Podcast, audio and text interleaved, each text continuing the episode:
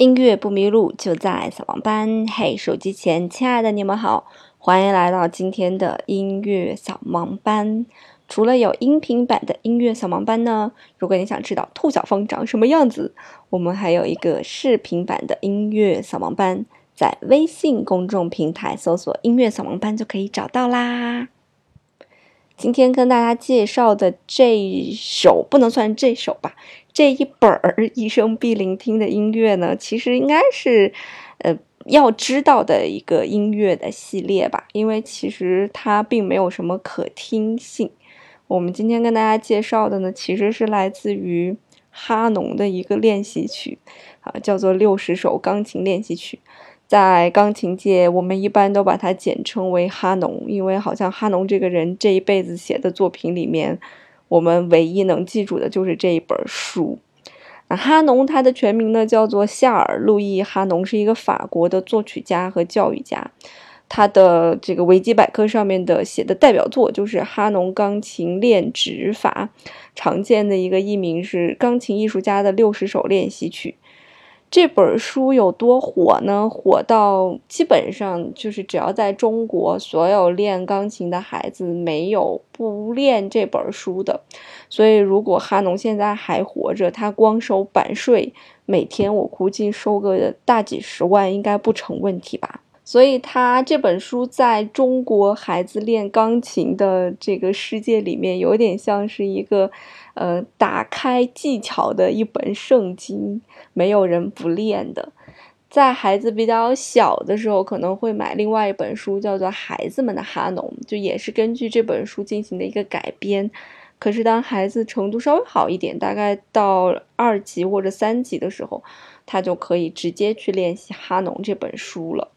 那么，从这本书的名字上面也非常好理解，就是这本书一共就是有六十首作品。这六十首作品呢，通通都是练习曲。那什么叫做练习曲？那你一听练习练习，就是很枯燥的意思。那对于哈农呢，他应该是所有练习曲里面最最枯燥的。我曾经看过一个段子来形容哈农，这个段子是这么讲的：哈农呢，就有点像一只蛤蟆，一张嘴，两个眼睛，四条腿；两只蛤蟆，两张嘴，四只眼睛，八条腿；三只蛤蟆，三张嘴。呃，六只眼睛，十二条腿，就是它就有点像这个，所以他在弹的时候就是哆咪发嗦拉嗦发咪来发嗦拉西拉嗦发咪嗦拉西哆西拉嗦发拉西哆来哆西拉，然后弹到上面呢，再往下弹嗦咪来哆西哆来咪发来哆西拉西哆来，就是如果你说这个哆咪发骚拉骚发咪是一个模型的话，他就把这个模型不断的上移上移上移上移到一定程度，再下移下移下移下移。整个这六十首的逻辑全部都是这样子的，所以应该算是全世界最最枯燥的 练习曲和音乐了吧？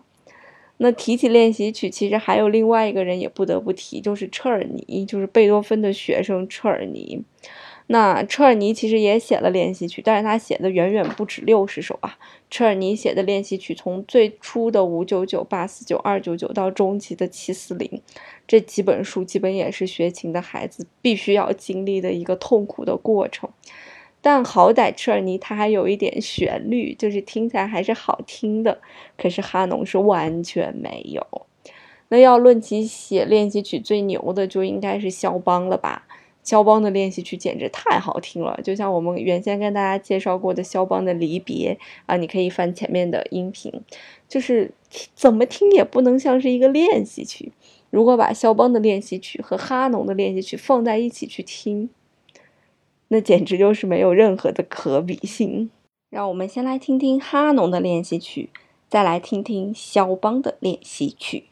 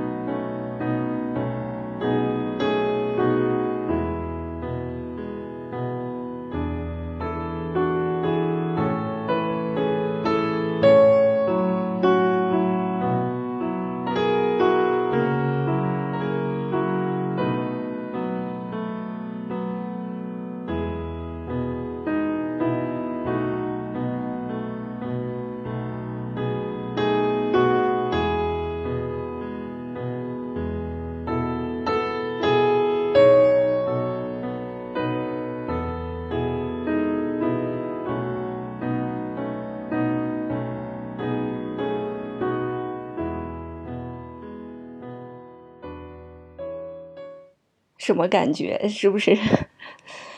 觉得孩子们学个琴也挺不容易的？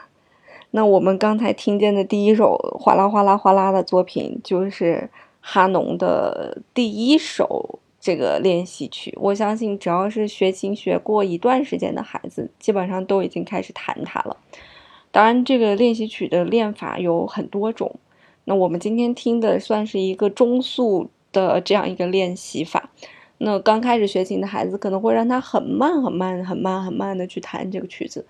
那也有可能到后期会让他比这个速度还要再快的去弹这个曲子，反正就是这本书吧，就不管你在什么样的一个阶段，刚开始学，还是你已经考完业余十级了，还要继续往下学，老师都会想着办法，有着花招，把这本书里面的曲子再让你去精进一下。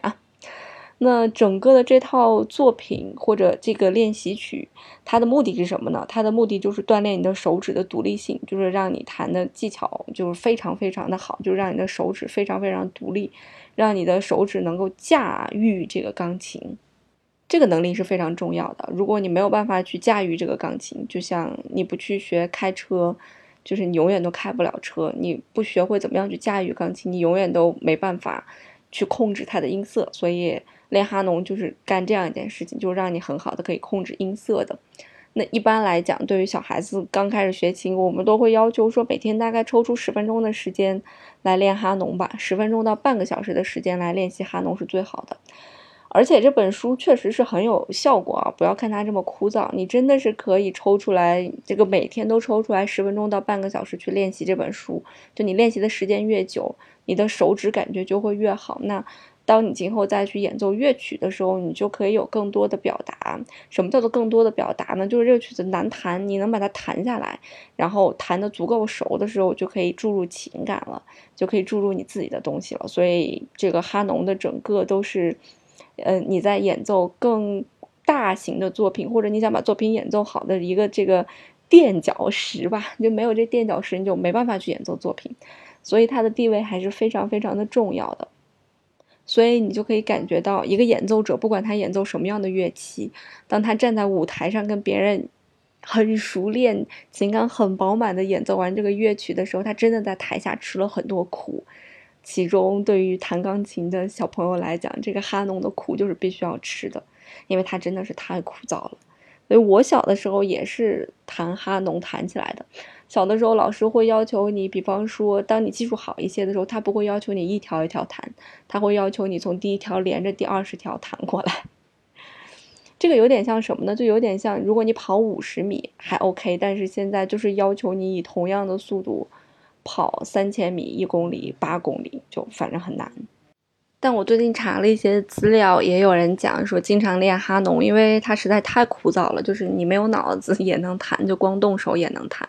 所以它有可能让孩子的这个注意力不是那么集中。然后真的也加上他真的是太枯燥了，所以就是有可能让孩子感受不到音乐当中的那个美。然后也有人讲，就是因为它太枯燥了，而且规律性太强了，有可能会削弱孩子这个识谱的能力，就是看着乐谱的能力，因为。他知道哆咪发嗦拉嗦发咪，他就会机械的弹出来发嗦拉西拉嗦发，以此类推，他根本就不用看上面的音符是什么，就傻傻子他也能把它给他弹对，就是这个意思，所以就会削弱孩子的一些能力。但是从中国目前现在这种教钢琴的方式来讲，我觉得哈农还是一个在未来十年或者二十年之内。可能没办法被取代的这样一个技巧性，就是完全就是锻炼你手指技巧性的这样一本非常神奇的一本书，就是在很长的一段时间嘛，孩子还是没有办法逃过哈农的这个魔掌。而且这本书可变化的东西非常多，比方说导咪发嗦拉嗦发咪啊，就这么简单几个音，我们可以让它就是重音不一样，比方说第一遍弹的时候让刀重。所有的就是导咪发嗦拉嗦发咪软发嗦拉西拉嗦发咪嗦拉西哆西拉嗦，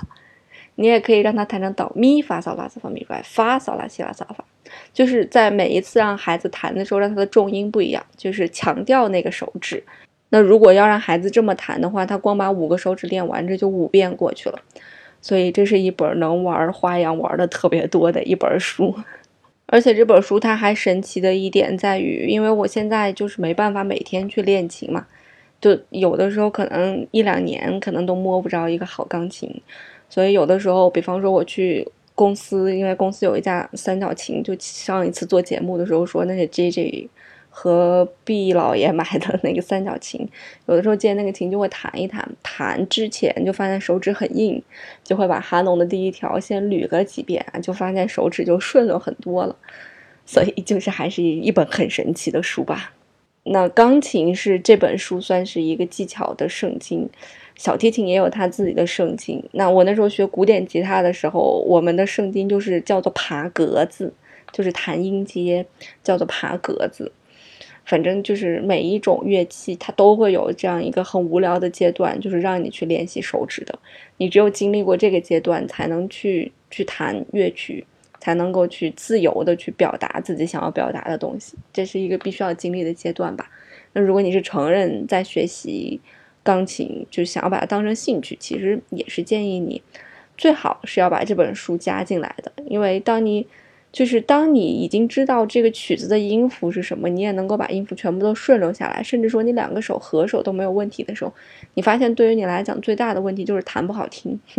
那弹不好听最大的问题其实就是因为你的手指根本没有控制力，你就知道要这样弹，你就有了情感想要表达，你就发现你表达不出来，就有点像你现在是一个哑巴，你想说话的这种感觉一样，非常痛苦。所以建议大家还是把这个。技巧性的书当做一个非常认真的事情来去对待吧。好啦，那今天的节目呢就跟大家介绍到了这里，也是让大家感受一下真正的能演奏好乐器背后需要付出多少多少的艰辛呀。好啦，音乐不迷路就在扫盲班，我们下周再见喽。